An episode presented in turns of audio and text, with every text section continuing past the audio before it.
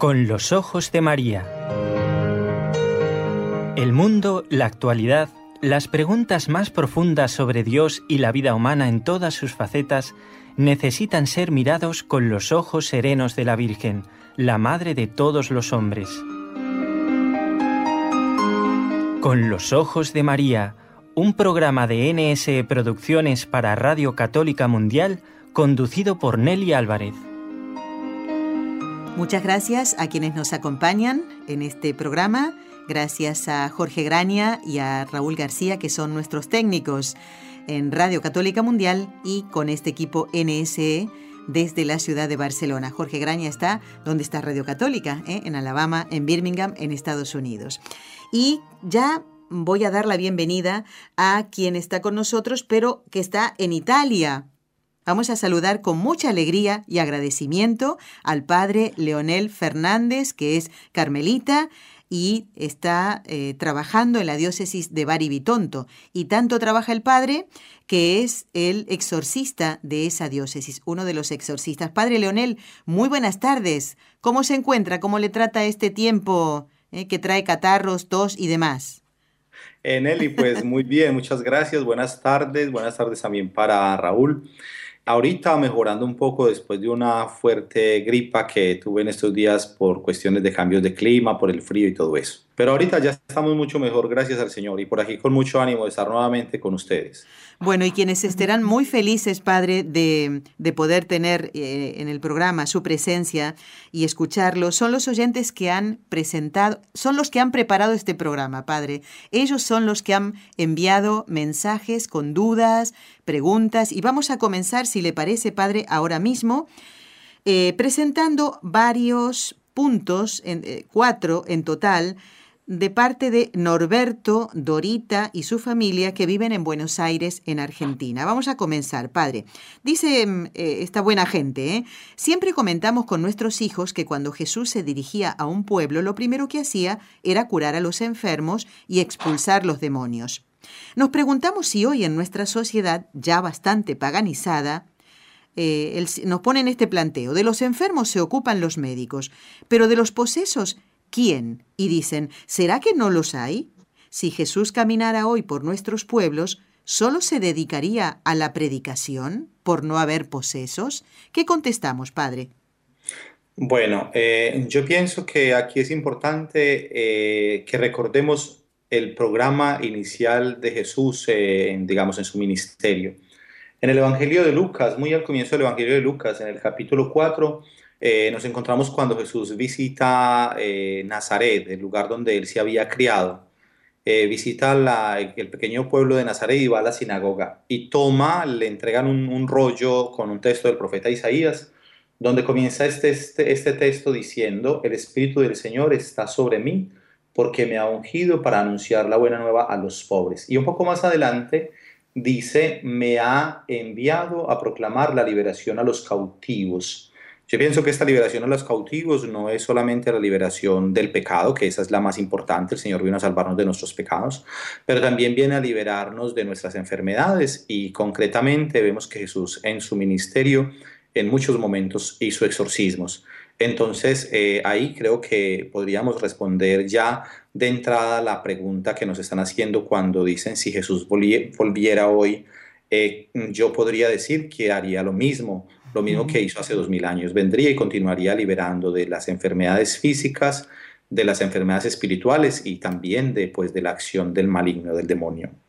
Eh, con respecto a la pregunta, cuando dicen que los médicos hoy se ocupan, eh, se ocupan eh, los médicos de los enfermos, también podemos decir que hay enfermedades que vienen del, del maligno, por ejemplo, enfermedades físicas hay muchos casos que yo tengo y que nosotros como exorcistas lo sabemos y los médicos también lo podrán decir, que hay muchas eh, enfermedades que no se pueden encuadrar dentro de una, un cuadro clínico concreto. Personas que, por ejemplo, se enferman y les pueden hacer todos los exámenes médicos, no encuentran ningún problema en la sangre, no encuentran ningún problema, eh, digamos, de digestión, en fin, y las personas están mal y no se explica por qué estas personas están enfermas. Y muchas veces en, oraciones de, exorcismo o de liberación de una persona, eh, las personas se pueden llegar a sanar físicamente. Es decir, que hay, hay enfermedades que pueden tener un origen también de tipo del maligno. Bueno, eh, los casos de posesión, porque aquí nos preguntan directamente sobre, los, la, sobre la posesión, lo primero que tenemos que decir es que los casos de posesión no, no los encontramos todos los días. No es que todas las personas que tienen algún tipo de manifestación así eh, que pueda hacer pensar que hay una posesión eh, son poseídas. Yo, por ejemplo, recibo gente todos los días aquí como exorcista, pero no todas las personas son poseídas. Eh, el demonio, en la acción extraordinaria del demonio, hay muchas diferencias. Bueno, podría decir que hay casos de posesión que son los más escasos o los, digamos, los más raros hay casos de obsesión, que es cuando afecta la mente y todas estas cosas, que son un poco más comunes. Y hay casos de besaciones, cuando hay ataques directamente en el cuerpo, cuando la persona sufre agresiones, cuando se despierta por las mañanas y tiene golpes o cosas que no se pueden explicar. Ese, en este caso serían eh, besaciones sobre el cuerpo. Eh, también eh, podríamos decir que hay pocos que se ocupan de ello por varias razones, pues porque aquí en la pregunta que nos están haciendo ellos es porque, digamos, no hay como quien se ocupe de ellos. Entonces, de los, de los posesos y de las personas que tienen este tipo de problemas, eh, muy pocas, hay veces que se, o pocos se ocupan de ellos por diversas razones. Y lo tenemos que decir claramente. Porque la mayoría, y esto es fuerte lo que estoy diciendo acá, la mayoría de los sacerdotes y muchos obispos no creen, no creen en, en la presencia del demonio por ejemplo, porque en la formación de los seminarios en los últimos años y en las facultades de teología no se habla de eso. Yo lo digo por experiencia, porque yo estudié en Bogotá, me formé en Bogotá y a nosotros de estas cosas no nos hablaban. Yo me, me enfrenté a esta realidad concreta eh, con el maligno eh, ya en mi ministerio como sacerdote. Entonces, en los seminarios y en las facultades de teología no se habla de eso. Más bien a muchos se les enseña que el diablo es parte del folclore y que era la forma de explicar la presencia del mal en la antigüedad. Algunos textos bíblicos, incluso del Nuevo Testamento, son explicados como ataques epilépticos. Bueno, es verdad que en aquella época no existían los avances de la medicina y si una persona veía que alguien se caía al piso y que comenzaba, le comenzaba a salir espuma y hmm. que comenzaba a, a, torcer los ojos y empezaba a convulsionar, pues claro, dos mil años antes es normal que sin los avances de la medicina, pues eso trataran de explicarlo como, lo que llamaban la enfermedad sagrada, sagrada entre comillas, como por decir una cosa que venía del más allá y que no tenía una explicación humana. Entonces eso también lo, lo podían como eh, asociar con, eh, con, con, con eh, em, casos de, digamos, de endemoniados. pero también hay un peligro y es reducir todos los casos de donde Jesús está, digamos, sanando o liberando personas eh, que los podamos todos reducir a casos de epilepsia, porque no es posible que sean todos reducidos a, casos de epilepsia. Un caso concreto es el del endemoniado de Gerasa, donde claramente dice que Jesús le preguntó que cómo te llamas y dijo, somos legión porque somos muchos. Y Jesús los expulsa de este hombre y van a una piedra de cerdos que luego se lanzan al mar desde un acantilado. Entonces ahí nos damos cuenta que eso no podría explicarse como una epilepsia. Claro. Otra cosa, otra cosa es que el milagro más grande que ha hecho el diablo es hacerle creer a la gente que no existe. Por eso también a veces los sacerdotes pueden caer en esta confusión de pensar que no existe. Porque el milagro más grande que ha hecho el diablo es hacerle creer a la gente que no existe. Además que, de hecho, no es que el demonio esté contento en los exorcismos. Por ejemplo, muchas veces el demonio en los exorcismos se trata de esconder para que el exorcista lo deje en paz. No es que una persona que viene con una posesión, el demonio está pues feliz ahí para venir a, a ah. mostrar ante el exorcista, no, se esconde porque no, no quiere que lo saquen. Claro. Y le meten la idea a la cabeza, por ejemplo, la persona cuando va a venir al exorcismo, le dice, le siente en la mente, por ejemplo, no, no vaya por allá, usted no tiene nada, o usted se está volviendo loco, o cosas de esas. Entonces lo trata de, de atajar por todas, por todas partes para que no, para que no venga. Una cosa significativa aquí es que nosotros recordemos que cuando Jesús es sana, eh, digamos, eh, sana al endemoniado de Gerasa, lo libera, en los, en los versículos anteriores del Evangelio de Marcos, la tempestad, la tempestad que se desata en el mar, eh, podríamos también pensar que es una forma como el demonio está impidiendo que Jesús vaya a pasar al otro lado que, porque va a liberar a este hombre. O sea, cuando uno hace una lectura solo del texto de la, de la tempestad calmada, pues hace toda una exégesis del texto, pero cuando se puede uno como, eh, como ¿cómo se dice? Eh, mm, podríamos decirlo, como relacionar el texto anterior con el texto del endemoniado de Gerasa, es todas las fuerzas del mal que se ponen en contra para evitar que se lleve a cabo la liberación de este hombre luego cuando Jesús llega allí a la tierra de los gerasenos. Muy bien. Eh, pero quisiera también agregar aquí una cosita para, para, para esta Completar. Bueno, entonces dice, em, por ejemplo, que el, demonio trata de, esconderse. Lo que pasa es que muchas veces no lo puede hacer el, demonio porque delante de los sacramentales como el agua bendita, el aceite exorcizado y sobre todo la invocación de la Santísima Virgen se manifiesta. Lo hace insultando a Dios, a la Virgen, a los santos, al sacerdote. Y en una ocasión me pasó que un señor lloraba mucho, pero yo me daba cuenta que sentía un gran sufrimiento. Le pregunté a este hombre por qué lloraba y me dijo que no era él, era el demonio que sufría terriblemente al sentir nombrar la Virgen. No la soportan porque es santa e inmaculada y porque es la criatura más humilde que ha existido. No soportan la humildad porque ellos están llenos de odio y de orgullo. Bueno, no sé si hasta ahí. Bien.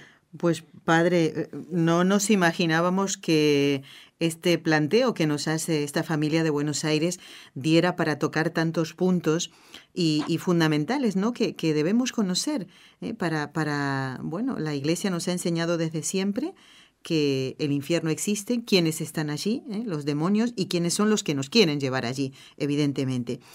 Padre, seguimos con las otras cuestiones que nos plantea esta familia. Dice, hemos oído con ignorancia, dice, eh, como diciendo, no lo sabemos, padre, si es así, ¿eh? que los posesos pueden recibir los sacramentos y pone, ejemplo, comunión. La pregunta es, ¿qué sacramentos pueden recibir y en qué condiciones?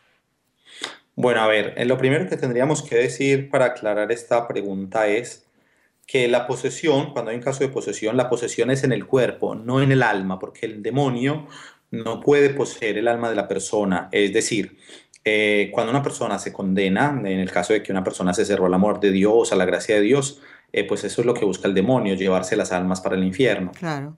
Pero en la vida, mientras nosotros estamos aquí, nosotros estamos habitados en nuestra alma por la Trinidad, por el bautismo, nosotros somos habitados por la Trinidad. Aún a una persona estando en pecado, digamos, una persona estando en pecado, eh, la, presencia de Dios está. Lo que pasa es que esa persona eh, se ha cerrado totalmente al amor del Señor. Pero estamos hablando aquí del caso de posesión. En el caso de posesión, eh, la posesión ocurre en el cuerpo, más no en el alma. Por eso un poseso puede recibir los sacramentos. Lo, que puede hacer, lo que, lo, que, lo que se requiere para recibir la comunión, por ejemplo, es estar en gracia de Dios. Claro. Eh, y lo explico de esta forma, lo explico incluso desde la cuestión práctica. Cuando una persona está alejada de la vida de la iglesia, por ejemplo, y puede ser una persona que, digamos, tenga una posesión, ni siquiera la persona sabe que está poseída, porque, a pesar, porque está poseída y al mismo tiempo pues, es una persona que está en pecados y un poco de cosas. Mientras está en una realidad de pecado, el demonio la deja tranquila porque la tiene asegurada. Ah. En el momento que la persona empieza un camino de, fe, empieza un camino en la iglesia, en ese momento el demonio comienza a atacar. Primero porque no quiere que la persona haga un proceso de conversión. Y segundo porque en ese momento, ante la realidad, digamos, de los sacramentos, el demonio se siente mal se siente terriblemente mal. Hay personas que, por ejemplo, se dan cuenta que tienen un problema de estos cuando de pronto entraron a una iglesia, que no entraban hace mucho, y de pronto sienten un rechazo de estar en la iglesia, no son capaces de orar, eh, sienten como que algo los saca de la iglesia. Eh, bueno, pero entonces, eh, cuando inicia un camino de, de, digamos, de fe, una persona que tiene una posesión, además que una persona poseída, no viene liberada con un solo exorcismo. Pueden pasar muchos exorcismos, a veces pueden incluso pasar años para que una persona sea totalmente liberada. La persona, si comienza a hacer un camino de fe, la persona se puede confesar, porque la persona estaría en gracia de Dios confesándose.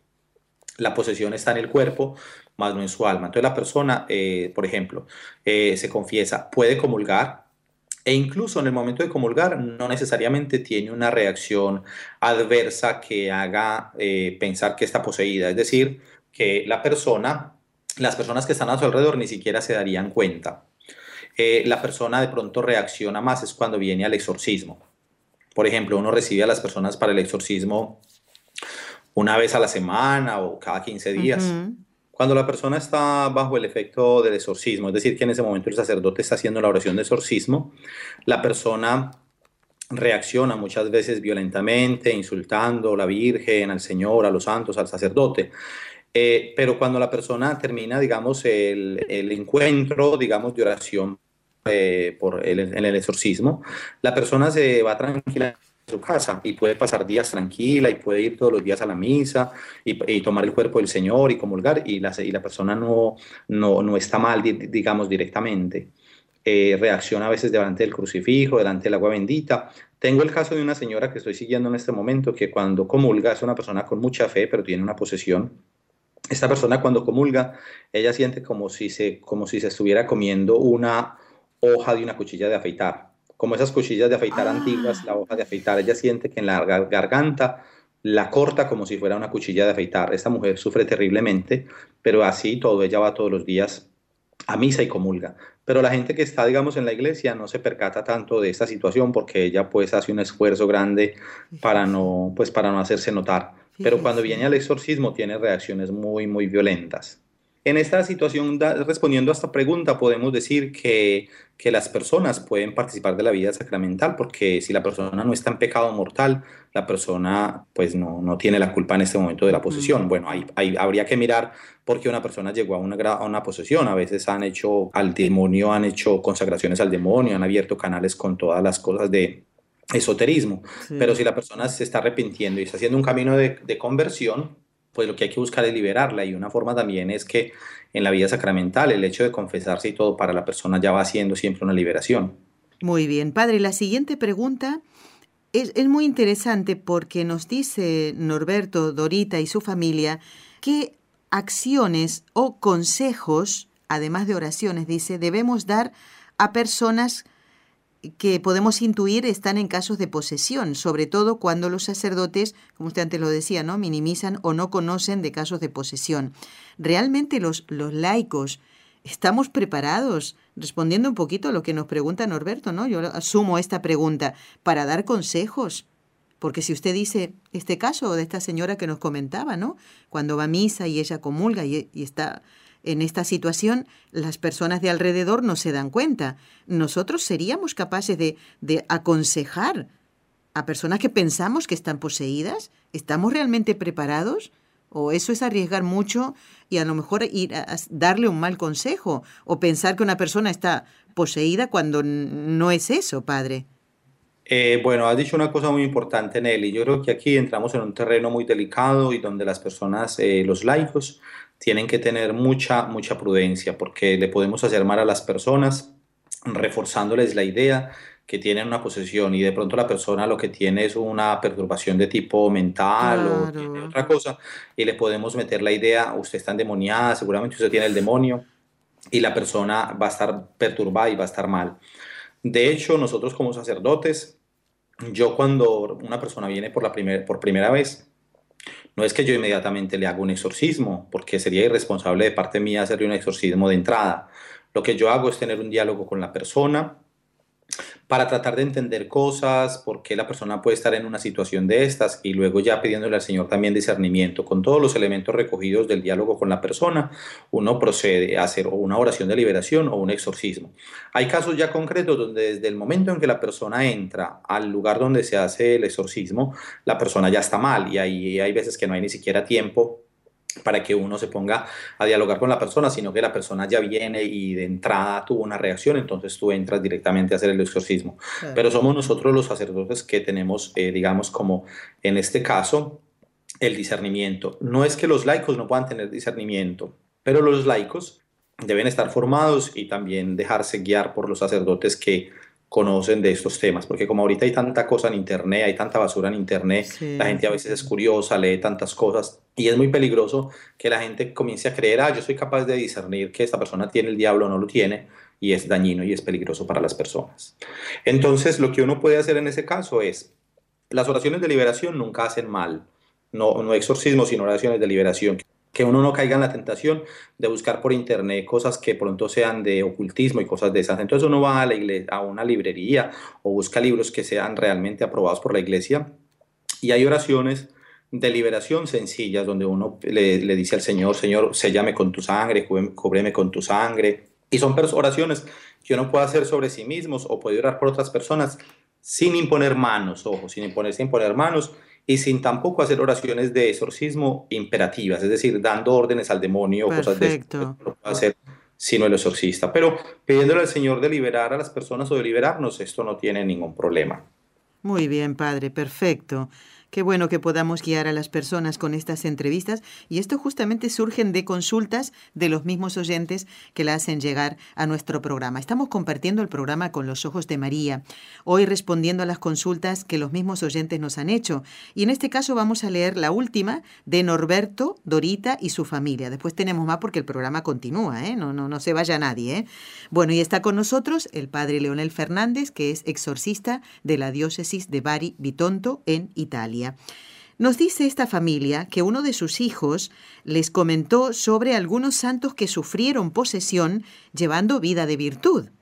Y esto es porque este hijo de esta familia, José, es porque debe leer vidas de santos o tener contacto ¿no? con personas que les cuentan las vidas de los santos y hay este tipo de, de situaciones que parece como una contradicción, padre Leonel, ¿no? ¿Cómo, cómo es que eh, han sido eh, eh, poseídos por el demonio y llevaban vida de virtud? Entonces esta familia pregunta, ¿es cierto esto, padre? Bueno, sí, es cierto y quiero pues decirle al hijo, al hijo de esta familia, José, que está bien encaminado. es verdad, no hay ninguna contradicción, a ver, lo explico. ahí entramos en una situación de misterio que no alcanzamos a entender, son cosas que, que están en, la mente de Dios y en el corazón de Dios que nosotros no alcanzamos a entender. Pero eh, sí se han dado casos. Yo puedo decir que, por ejemplo, hay un caso de una carmelita descalza, una monja carmelita que fue canonizada hace poco, que se llama María de Jesús crucificado. La conocen también como la pequeña árabe. Sí. Ella nació en Palestina, eh, cerca de la ciudad de Haifa, cerca de Nazaret, más o menos. Ella se llama la pequeña, la llaman la pequeña árabe. Miriam Bawardi, o traducido en español, eh, sería María, y en el nombre religioso María de Jesús crucificado. Ella tuvo un periodo de verdadera posesión del demonio. Una persona puede ser poseída por el demonio porque la persona tiene la culpa, es decir, la persona se puso a practicar cosas ocultas o hizo un acto libre de la voluntad de consagrarse al demonio. Pero otras personas, como el caso de algunos santos, pueden haber tenido estos momentos de posesión diabólica sin haberlo buscado. Y ahí no alcanzamos a entender eh, esto qué significa, pero eh, eh, podemos decir que ha ocurrido en la iglesia y que eso no pone en peligro incluso la salvación de la persona. ¿Por qué? Voy a decir una cosa incluso más fuerte. Una persona podría morir poseída por el demonio y salvarse y salvarse porque sería poseída en el cuerpo. En el momento en que muere ya queda liberada porque la posesión que tuvo la tuvo en el cuerpo. Ah, pero no, pero no era una posesión en el alma porque el demonio, la persona no estaba en pecado. Jesús dice claramente que cuando uno vive en el pecado es esclavo del pecado y Jesús llama a, están en esclavos del pecado, les llama también hijos de Satanás, hijos del demonio. Entonces, eh, entonces es muy distinto. Mejor dicho, en otras palabras, la gente tiene mucho miedo al tema de las posesiones, pero lo más terrible es la acción ordinaria del demonio, no la extraordinaria, porque la acción, la acción ordinaria del demonio es la tentación. Y cuando la gente vive en pecado, cuando la gente cae en la tentación, aunque no sean poseídos por el demonio, las personas ponen en riesgo la salvación eterna, porque si una persona muere en pecado mortal y no acepta los sacramentos y no se arrepiente, pues no es que Dios no la quiera salvar, la persona misma se, cierra a la salvación de Dios y se condena. Pero una persona que ha tenido una situación de posesión, como algunos santos en la iglesia que han padecido este tipo de cosas, que tampoco son muchos casos, pero yo puedo en este momento referenciar el de, el de la pequeña árabe, eh, eso no quita nada la santidad que han tenido estas personas. Otros santos han vivido no caso de posesión directamente, pero sí de grandes vejaciones, como fue el caso del padre Pío de Pietralcina. El padre Pío de Pietralcina, el demonio le pegaba, o sea, el demonio se le aparecía en la habitación, una vez se le apareció en forma de perro y creo que le hizo daño y en muchas ocasiones le, lo, golpeaba. El padre, el santo cura de Ars, también muchas, en, creo que en alguna ocasión narra que el demonio lo hizo rodar por las escaleras. Entonces, eh, y son santos, pero han tenido estos ataques fuertes del demonio. Padre, eh, nos queda poquito tiempo, pero no queremos dejar de preguntarle acerca de la consulta que nos llegó de parte de Adriana de Miami en Estados Unidos. Ella dice que le encantan los programas, lo que, lo que les enseñamos. Y esta pregunta iba dirigida a usted, al padre Leonel. Dice, si los demonios molestan en los sueños o en el pensamiento, ¿Qué se debe hacer? Padre, yo creo que aquí podría dividirse, ¿no? La pregunta, la consulta muy buena de Adriana. Si realmente los demonios molestan en los sueños, en el pensamiento podríamos decir que sí, ¿no? Porque nos llevan, esa es la tentación. ¿Y qué se debe hacer en los dos casos? Eh, bueno, eh, la, parto de, de que los demonios pueden molestar en los pensamientos. Ahí es otra de las acciones extraordinarias del maligno que se llama la obsesión, cuando a veces hay ideas fijas, por ejemplo, gente que tiene ideas de suicidio y sienten voces, eh, lánzate por la ventana, tírate, a, lánzate a, la, a, la, calle para que te pise un carro, cosas así, un coche. Eh, estas cosas que en algunos casos había que hacer discernimiento porque pueden ser enfermedades mentales. Una persona con enfermedad mental también puede tener ideas obsesivas. Pero cuando hay manifestación del mal, del maligno, no posesión sino obsesión, vienen nuestros pensamientos así. Nosotros los sacerdotes exorcistas padecemos mucho este tipo de ataques del maligno, mm. porque el demonio, el demonio te ataca. Yo podría aquí, mm, puedo contar una cosa eh, que me sucedió en una ocasión. Un día eh, lavé el baño de mi habitación con, una, con un ácido especial que era para destapar bien la, la ducha. Claro. Y me quedó medio frasco, medio tarro de esos y me desperté como hacia las 3 de la mañana con una idea en la mente, tómate ese frasco, tómate ese frasco, y estuve combatiendo impresionantemente porque yo decía, Señor, no, no, no, y sentía en la mente que me decía, levántate, levántate, tómate, bébete esa cosa, y yo sentía un escalofrío y una cosa impresionante en ese combate interior. Eso para narrar cómo nosotros los sacerdotes somos profundamente atacados por el trabajo que estamos haciendo combatiendo el maligno entonces el demonio ataca. Entonces, eh, estas cosas pueden pasar y pasan también, pueden muchas veces pasar a nivel de los sueños.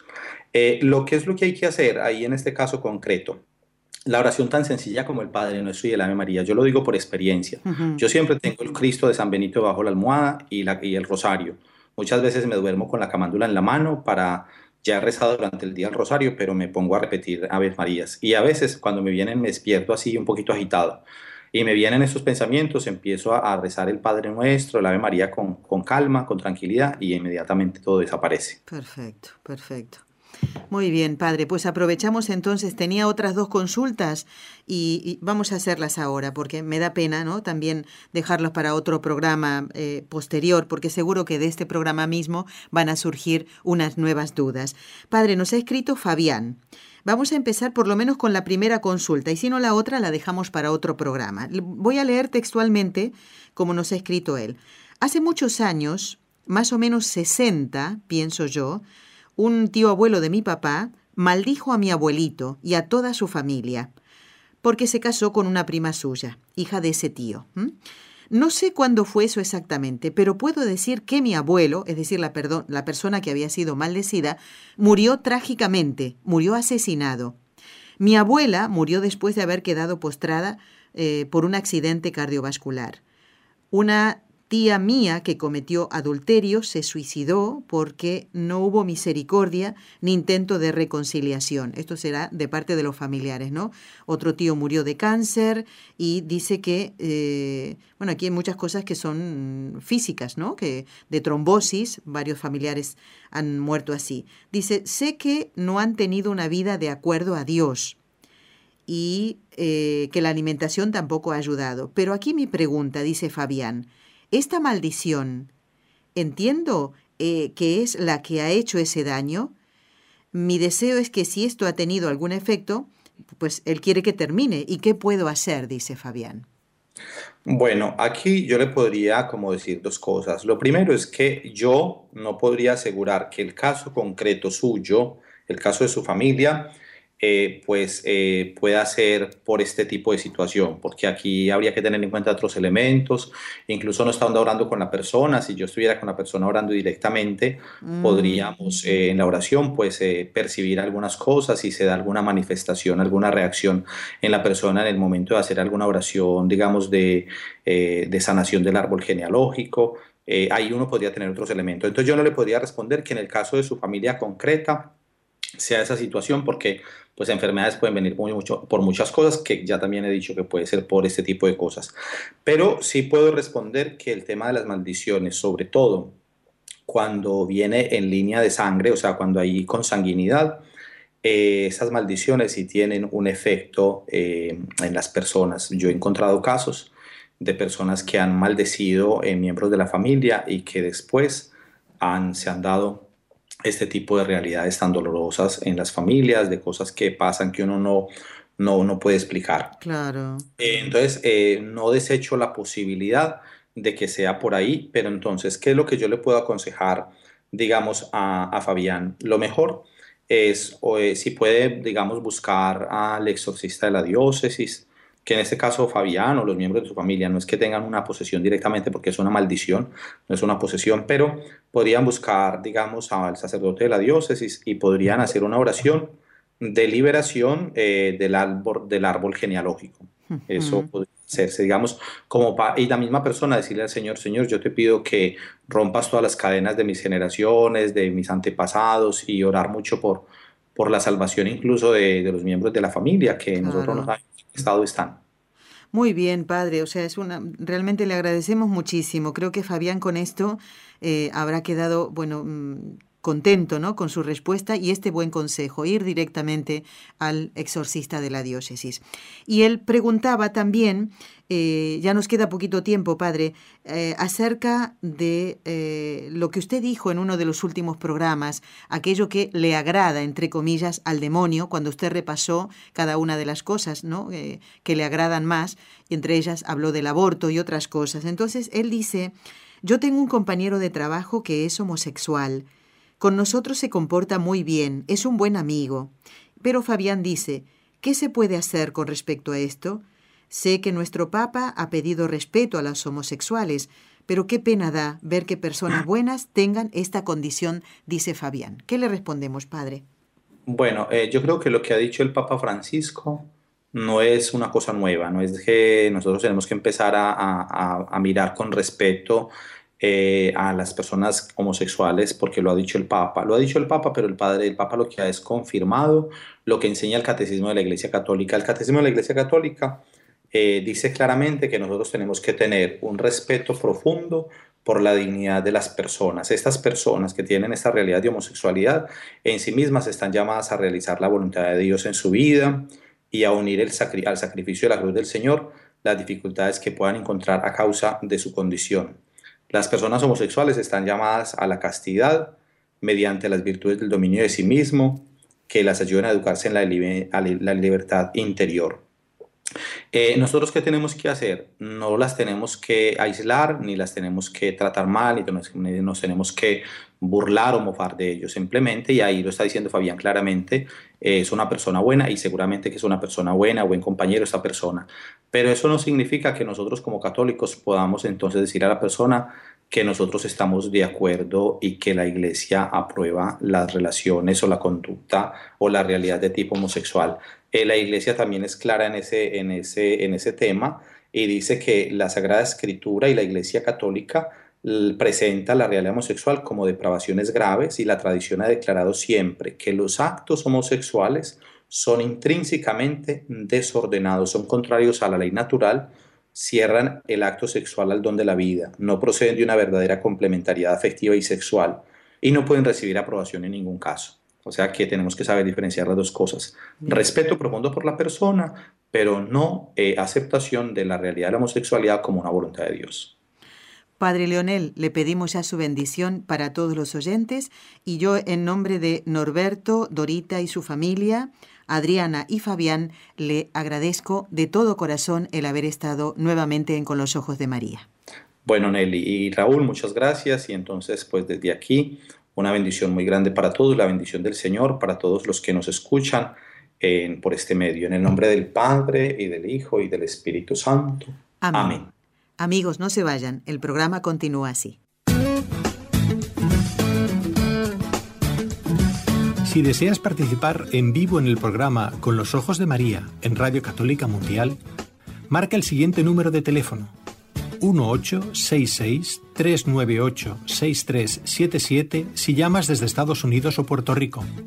Si llamas desde otros países, marca el código internacional y luego el número 1205-271-2976.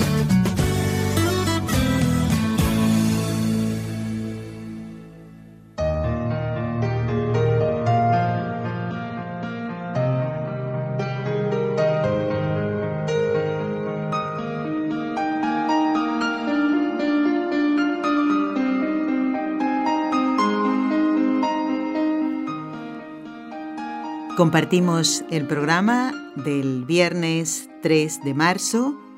Ya ha comenzado el tiempo de cuaresma, tiempo de conversión, de cambio en nuestra vida, ¿eh? para que todo lo que hagamos agrade a nuestro Señor. Y hoy es un día especial, es primer viernes de mes. Recuerden, aquellos que están haciendo los primeros, los nueve primeros viernes de mes, no olvidar entonces ofrecer la comunión de hoy ¿eh? para reparar al Sagrado Corazón de Jesús. Eh, oír la Santa Misa enterita, la confesión y la comunión reparadora. Eh, hay que reparar mucho pecado en este mundo, muchísimo. Y hoy es un día eh, para hacerlo especialmente. Puede ser todos los días, pero estamos hablando de la devoción de los nueve primeros viernes. Bueno, tengo muchos mensajes que leer y quiero compartirlos algunos mm, nos ayudan mucho a ver que hay que seguir en esta tarea de mm, llevar la palabra de Dios, el Evangelio, a todos los lugares del mundo, desde donde nos están escuchando. Quiero también dar las gracias a Katia Baliño, eh, que se suma a este equipo de trabajo y que nos acompañaba ya desde el principio, aunque solo nombré a Jorge Grania. Katia Baliño es de Radio Católica Mundial. Le ah, mandamos un abrazo fraterno y rezamos por sus intenciones. ¿eh? Gracias, Katia, por tu simpatía. E, estos cubanos son tremendos, ¿eh? son tremendamente simpáticos. Es que es así. Eh, la gente de, esa zona es muy simpática, hay que decirlo. No quiere decir que otro, otra persona de otro país no lo sea, pero ellos son particularmente simpáticos, de verdad, muy alegres. Y eso se transmite con la, la, manera de hablar, de contarte las cosas. Bueno, cada uno tiene su, forma de ser, pero hay países donde se destaca esto fundamentalmente, la simpatía. No sé si han visto, bueno, aquí en Barcelona lo vemos mucho, hay muchísimos turistas, es impresionante, y durante todo el año, no en una estación en particular. Y uno dice, vienen en verano muchos, no, es que todo el año. Y uno se encuentra con, por ejemplo, japoneses o chinos o coreanos, son personas que sonríen constantemente. Yo no sé por qué será. Eh, es algo particular y que yo he notado en, estas personas. Bueno, y muy entusiasmados ciertamente por todo lo que ven en la ciudad de Barcelona. Barcelona es una ciudad preciosa, ¿eh? con muchos lugares para ver. Y para nosotros los católicos, pues es una invitación eh, a acercarnos a Dios, visitando lugares como el templo expiatorio del Tibidabo, que está en una montaña muy alta y que fue empujadito, iniciado, podríamos decir así, por San Juan Bosco, después el Templo de la Sagrada Familia, que uno no termina de asombrarse, es impresionante, eh, y las, la Catedral de Barcelona, de, siglos atrás, eh, todo nos sorprende, ¿no? Las reliquias que hay. Y saben qué, una buena noticia. Últimamente están abriéndose muchas eh, capillas a la adoración perpetua. Esto nos alegra muchísimo. Es una manera de reparar al corazón de Jesús. Y me alegro mucho de todo lo que ustedes nos han contado acerca de que están haciendo adoración al Santísimo. Y me acuerdo que en ese programa fue muy bonito, ¿no? Hace, no hace mucho tiempo, donde nos comentaban el, día y la hora que tenían eh, de hacer eh, la adoración al Santísimo. Nos alegramos muchísimo. Nosotros esta noche tenemos la vigilia de comienzo de Cuaresma, que como el martes, el último día de febrero, era día de trabajo, día laborable, no lo pudimos hacer, así que lo vamos a tener en el día de hoy. Bueno, vamos a los mensajes. Venga, Nelly, adelante. Bueno, mensajes de Facebook. Gracias a Maribel que nos dice, saludos Nelly, que Diosito los bendiga por esta evangelización que me hace recapacitar. Dice, fui a España, a la Virgen del Pilar. Mira qué suerte, Maribel. Quisiera si en uno de los programas me dice, aquí hay una duda que nos presenta Maribel, dice, las cintas de color que son para cada enfermedad, ¿cómo debe uno usarlas? No venía la explicación, dice. Maribel, es la primera noticia que tengo. Yo sé de las cintas que uno suele ponerlas en los, en los coches, ¿eh? pero no había oído esto y, no sé quién te lo pudo haber comentado. Para mí es algo nuevo. Yo no tengo conocimiento de esto, así que no te lo puedo decir. Lo siento, pero nunca había oído esto de las cintas para las enfermedades. Me parece una cosa un poco rara, ¿eh?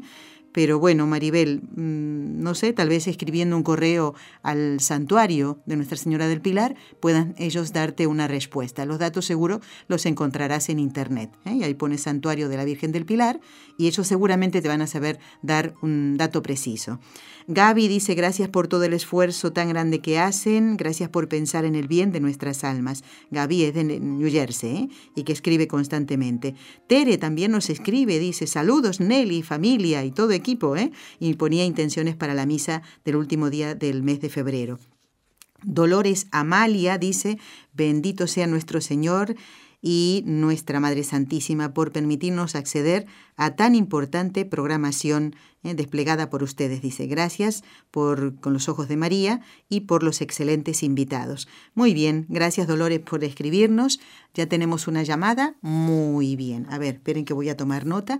Voy a saludar a Eleazar de San Antonio, Texas. Eleazar me parece que ya otras veces ha llamado al programa. ¿Es así, Eleazar? Muy buenos días. Oh, sí, claro. Sí, buenos días aquí escuchando el programa muy interesante. Bueno. Sí, eh, sí yo nunca he mandado mis, mis preguntas, porque sí tengo varias preguntas también, pero nada más un comentario referente a lo que hablaba el sacerdote que sí. estuvo ese momento. Sí, eh, sí, es muy sorprendente, ¿no? O sea, ver que lo que lo que se estaba diciendo, ¿no? Que hay personas que pueden estar en cierto eh, estado de gracia, se puede decir, y al mismo tiempo tener esa, ese ataque del, del mal, ¿no? Porque quizá yo lo que pensaba era que realmente lo, que pretendía el mal, el maligno en este caso, era pues apoderarse del alma de esa persona o, destruirla o, no sé, conducirla al infierno. Pero pues al parecer no no no es así, ¿no? Pues, en lugar puede ser que pues pueda ser una prueba, una, una, una lucha, ¿no? Siempre lo había visto así, como un combate espiritual, y pensaba que realmente el problema del asunto era la cuestión del alma, pero al parecer dice el, padre que es una cuestión física. Fíjate. Y, por ejemplo, me llama la atención, por ejemplo, un ejemplo de la Biblia, ¿no? Donde se habla que, por decir María Magdalena, de ella fueron expulsadas siete demonios. no, no, no se nos narra que, que, María Magdalena fuera una persona, lo que, lo que entendemos como poseída, ¿verdad? No, no creo que convulsionaba ni nada de eso entonces, pero en cambio parece ser que sí se encontraba en pecado, ¿no? Parece que sí estaba practicando pecado. Entonces, a veces he llegado a pensar eso, que en cierto modo la posesión no necesariamente es, eh, no sé, asumir una conducta grotesca o físicamente deformada, como en las películas, ¿no? Como en las películas, claro. sino que muchas veces, eh, más bien a veces cuando nos dejamos eh, eh, influir, ¿no? Y cometemos actos malos, o sea, por ejemplo, nos, nos rendimos ante la ira, ante la lujuria.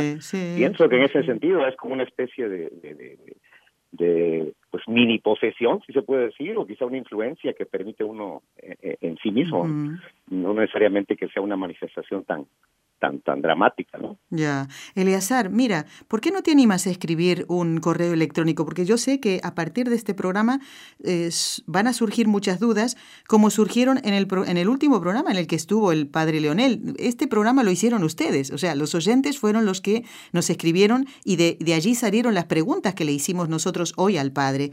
Eh, venga, anímate a escribir y escríbenos el planteo, eh, esto que comentabas ahora de María Magdalena y la pregunta concreta.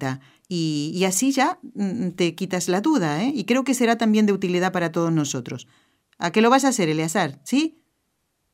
Ya ha cortado. Pues. ah, Muchas gracias. Muy bien, Eleazar. Pues muchísimas gracias eh, por esta llamada. Eh. Veo que has prestado atención a todo lo que decía el Padre. Gracias, que Dios te bendiga y ahora vamos a encomendar tus intenciones también en el rezo de las tres Ave Marías que vamos a hacer. Si me permiten, voy a dar lectura a otros mensajes. Eh, sigan llamando ustedes si lo desean. ¿Eh? quiero saludar a Darío de la ciudad de Mar del Plata, en Buenos Aires, en Argentina. Qué ciudad más bonita y cuántos recuerdos me trae de haber estado por allí. Dice, estimada Nelly, equipo del corazón de María, dice. ¿eh? Este es con los ojos de María. Y por supuesto que tenemos nuestro corazón en el corazón de María. Dice, por este medio quería agradecerles una vez más por su vocación de transmitir la luz del Señor que se manifiesta en las enseñanzas que nos comparten diariamente. Y también las palabras de aliento y de fe para todos los que esperamos en Él. Darío, eh, gracias por escribirnos y también si tienes alguna duda con respecto al programa de hoy, pues anímate y nos escribes. Quiero enviar cordial saludo a Marta Cecilia de Medellín, en Colombia. Colombia, el país del Padre Leonel, él es colombiano, ¿eh? Bueno, dice, querido equipo y del programa Con los Ojos de María, agradezco a Dios y a la Virgen Santísima por ustedes y por la emisora. Y también ella ponía intenciones para la misa del último mm, día de febrero. Nos escribe Blanca desde Florida, en Estados Unidos. Cada día está más bueno el ciclo de Fátima, dice. Por ejemplo, el día donde estuvo Montserrat. Claro, se refiere a eh, Montserrat San Martí, eh, que estuvo... ¿Cuándo estuvo Montserrat? Bueno, hace poquito, ¿eh? Sí, el último día de febrero fue, el último día de febrero. Dice, fue muy educativo, aprendí mucho. Déjame decirte, Nelly, que le doy gracias a Dios de haber encontrado con los ojos de María estos meses que los he escuchado, me ha enriquecido espiritualmente. También con los programas de NSTV en YouTube me han ayudado mucho a crecer en mi fe católica. Blanca, que sepas que este correo donde tú agradeces el que haya estado Montserrat San Martí aquí, pues yo se lo envié a ella y ella también está muy agradecida y de esta manera hacemos que los invitados vean el fruto de los programas, ¿verdad? Porque eh, Montserrat tiene que venir de, un pueblo que queda bastante lejito de aquí de Barcelona ¿eh? y ese día venía... Mm, tiene que salir temprano de su casa, ¿no? Preparar el programa también, teniendo tantos niños ¿eh? y a veces cuidar a los nietos. Bueno, pues todo ese esfuerzo se ve mm, compensado ¿eh? por estos correos que ustedes nos envían. Vamos a rezar. ¿eh? Eleazar, pon en tu mente y en tu corazón las intenciones por las que quieres rezar Vamos a poner también las intenciones de todos los compañeros de Radio Católica Mundial, especialmente de Katia, eh, que antes de salir al aire le prometí que íbamos a rezar por sus intenciones. Y que hoy, con todas nuestras acciones, eh, con nuestra forma de vestir, con nuestras palabras, con nuestro pensamiento, reparemos al corazón de Jesús, a ese corazón que muchas veces, la mayoría de las veces, recibe indiferencias y otras cosas y pidamos por todos los sacerdotes que nos lleven a Dios, en el nombre del Padre y del Hijo y del Espíritu Santo. Amén. María, Madre mía, por el poder que te concedió el Padre, libra a todos los sacerdotes de caer en pecado. Dios te salve María, llena eres de gracia, el Señor es contigo, bendita tú eres entre todas las mujeres, y bendito es el fruto de tu vientre, Jesús.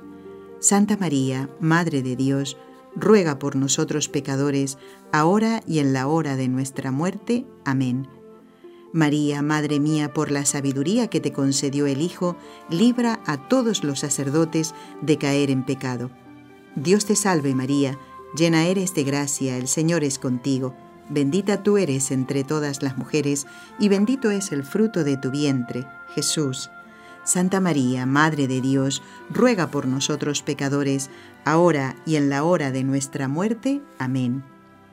María, Madre mía, por el amor que te concedió el Espíritu Santo, libra a todos los sacerdotes de caer en pecado.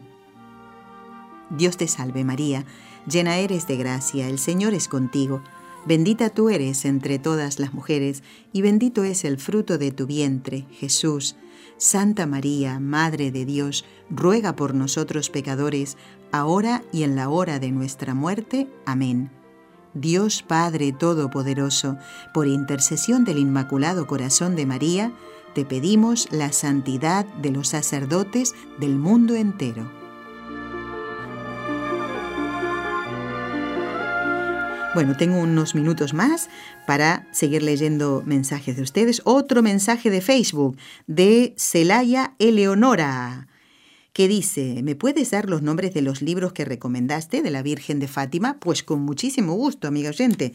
Mira, ve apuntando, ¿eh? A ver, eh, el más completo, podemos decir así, aunque falta lo de los datos sobre Lucía, porque El autor lo escribió cuando Lucía todavía estaba viva. Es La Virgen de Fátima.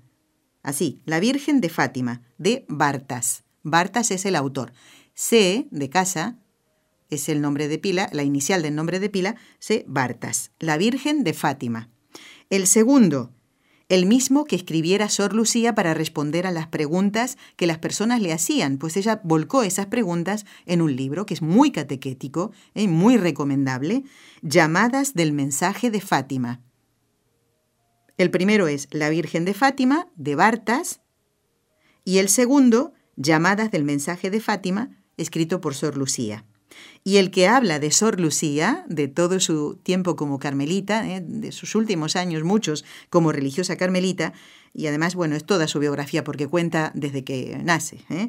Un camino bajo la mirada de María, que es la biografía de la hermana María Lucía de Jesús y del Corazón Inmaculado. Este lo escribieron las carmelitas, donde ella vivió y murió, las carmelitas de Coimbra. Tres libros. La Virgen de Fátima, de Bartas, Llamadas del mensaje de mm, Fátima, por Sor Lucía, y Un camino bajo la mirada de María, del Carmelo de Coimbra. ¿eh? Celaya Leonora, espero tu nuevo mensaje de Facebook para decirme que escuchaste el programa y esto, ¿sí? Y si no, lo podríamos poner también en el Facebook. Vamos a ver si podemos hacerlo así.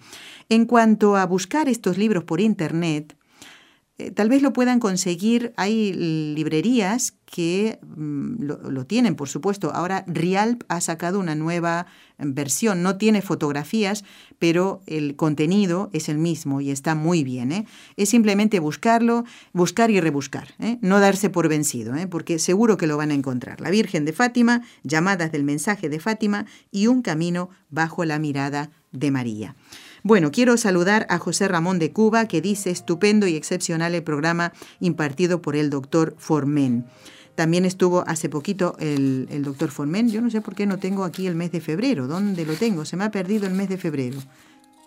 Ya lo he encontrado. Ah, ahora sí. Bueno, el doctor Formen estuvo la semana pasada, concretamente, ahora les digo que lío de papeles, el miércoles 22. ¿eh? Y nos habló de la Cátedra de San Pedro. Dice, muy didáctica sus enseñanzas a propósito de la celebración de esta fiesta, referente a su sucesión en el ministerio petrino, a través de cada papa. Verdaderamente importantes sus aclaraciones sobre la visión de apreciar al papa como se debe, en tanto igual a la iglesia. ¿eh? Así es, José Ramón, eh, me alegro que te haya sido de utilidad. Si algún oyente quiere escuchar el programa al que se refiere José Ramón de Cuba, que debe ser simpático como Jorge Graña y como Katia Baliño, ¿eh? bueno, tienen que entrar en nsradio.com, buscan en los podcasts el programa Con los Ojos de María y concretamente el del miércoles 22 de febrero donde estuvo como invitado el doctor Eudaldo Formen. Un programa muy, muy bonito. Bueno, hay más eh, oyentes que nos han enviado, por ejemplo, Dominique de María dice, quería proponerle que el programa Con los Ojos de María tenga una cuenta específica en Facebook, uno solo, donde registren los temas tratados en cada emisión, así como los nombres o información de los invitados. Bueno, Dominique, por ahora no, por ahora NSE es el que tiene, el que recibe todos los mm, mensajes de Facebook y concretamente todos los que ustedes envían y se refieren a con los ojos de María. Pero si entras en NSE, eh, nsradio.com, ahí va, en los podcasts salen los nombres de los programas los nombres de los programas sí, ¿verdad? Y bueno, ahí es escucharlos simplemente y los temas que tratamos, ¿de acuerdo? ¿Mm? Muy bien. Bueno, eh, María Enelia que dice, eh, hola Enelia, estaba sin celular, pero siempre los escucho. Un abrazo. Bueno, ahora parece que funciona. Es bonito ir, ir a lo mejor escuchando, ¿no? En el autobús. ¿eh? Bueno, ya han llegado otros correos. Edgar de Pasto, Colombia, tenemos en cuenta. A ver si el lunes podemos con el doctor Juan Antonio Mateo responder a tus preguntas, Edgar. Y otros oyentes estén muy atentos porque el lunes será también de consultas, no de tema del demonio, porque eso lo trata el padre Leonel, pero de otras consultas de ustedes. El doctor Juan Antonio Mateo estará con nosotros, el padre Juan Antonio Mateo estará con nosotros el próximo lunes, si Dios quiere. Que tengan un excelente fin de semana. Dios los bendiga a todos y a no faltar a la misa del domingo. Gracias por acompañarnos.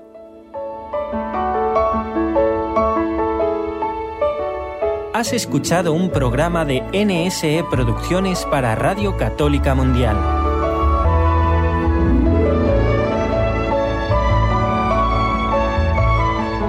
¿Quieres conocernos? Escríbenos al correo electrónico con los ojos de María nsradio.com. Envíanos tus sugerencias o comentarios con los ojos de María arroba nsradio.com.